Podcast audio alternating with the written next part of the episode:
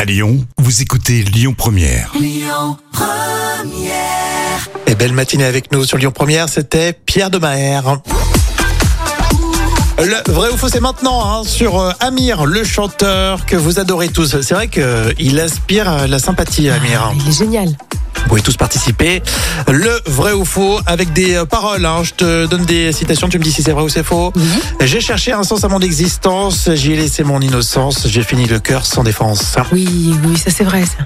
Faut pas hésiter. Non, parce que je connais bien la musique Bon, et la faut dire chanson. que- en plus, c'est vraiment le début, je crois que c'est le premier couplet. Oui, c'est ça. J'ai cherché le sens du vent, d'où venait l'odeur. C'était si gênant.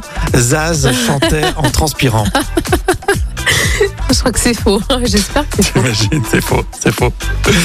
J'ai jeté tellement de bouteilles à la mer, j'ai bu tant de liqueurs amères. Oui, oui, c'est vrai. Voilà, on parle, on parle d'alcool, ça y est, tu, tu cartonnes, toi. Et je suis fan d'Amir aussi, faut dire.